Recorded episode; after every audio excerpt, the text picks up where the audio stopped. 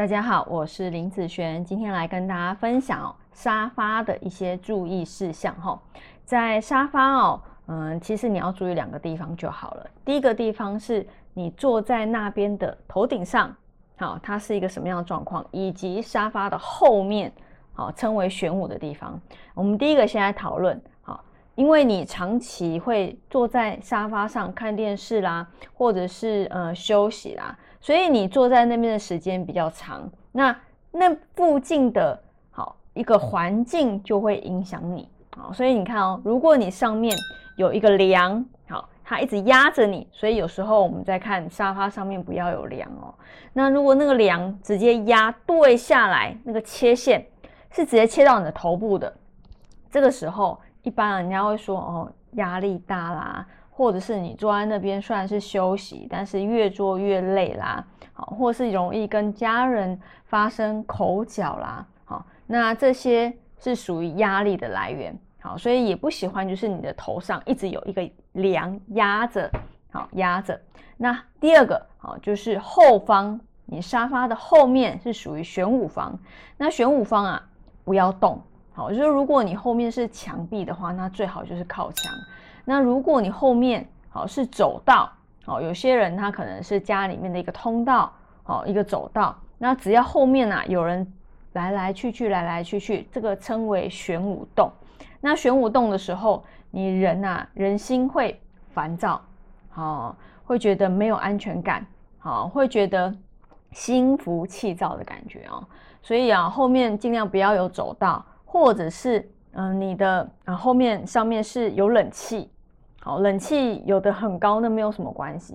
可是有的有的家里面的冷气啊，它装的比较低，因为它的家里面的天花板是比较低的，然后又离你的沙发非常近。那有的还有声音哦。那个如果你的空调或者冷气有声音的话，记得哦，一定要去把它就是修理一下。让它尽量声音减少，因为那个声音其实会影响到坐在那边的人哦，会真的很容易心浮气躁，那个是声煞的部分，好，或者是嗯电风扇，其实电风扇在我们呃放前好左右其实都可以啦，那左方会比较好。那如果它也是在你的后方那边嗯嗯嗯一直转的话，那其实也是不是很好，也称为玄武洞，或者是你坐的那个沙发，你的头顶。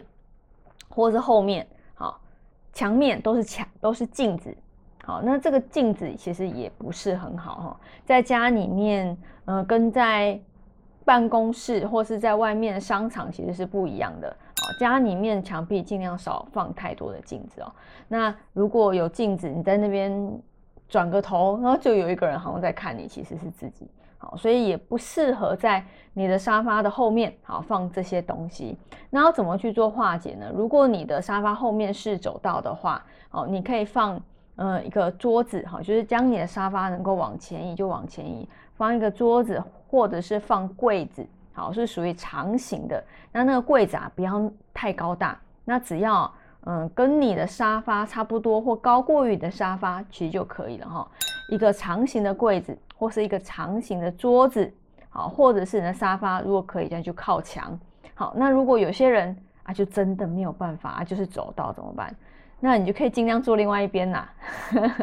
好，沙发不是有两边嘛？哈，那如果有另外一边，就坐另外一边哈。那另外那一边风水比较好，那对你来讲影响性就会比较小嘛。好，所以这些呢，哦，都是。呃，沙发哦，你可以再多注意一下，因为毕竟待在那边的时间，只要比较长的时候，那里的风水就会影响你哦。好，那以上这个影片就分享给大家，我们下次见喽，拜拜。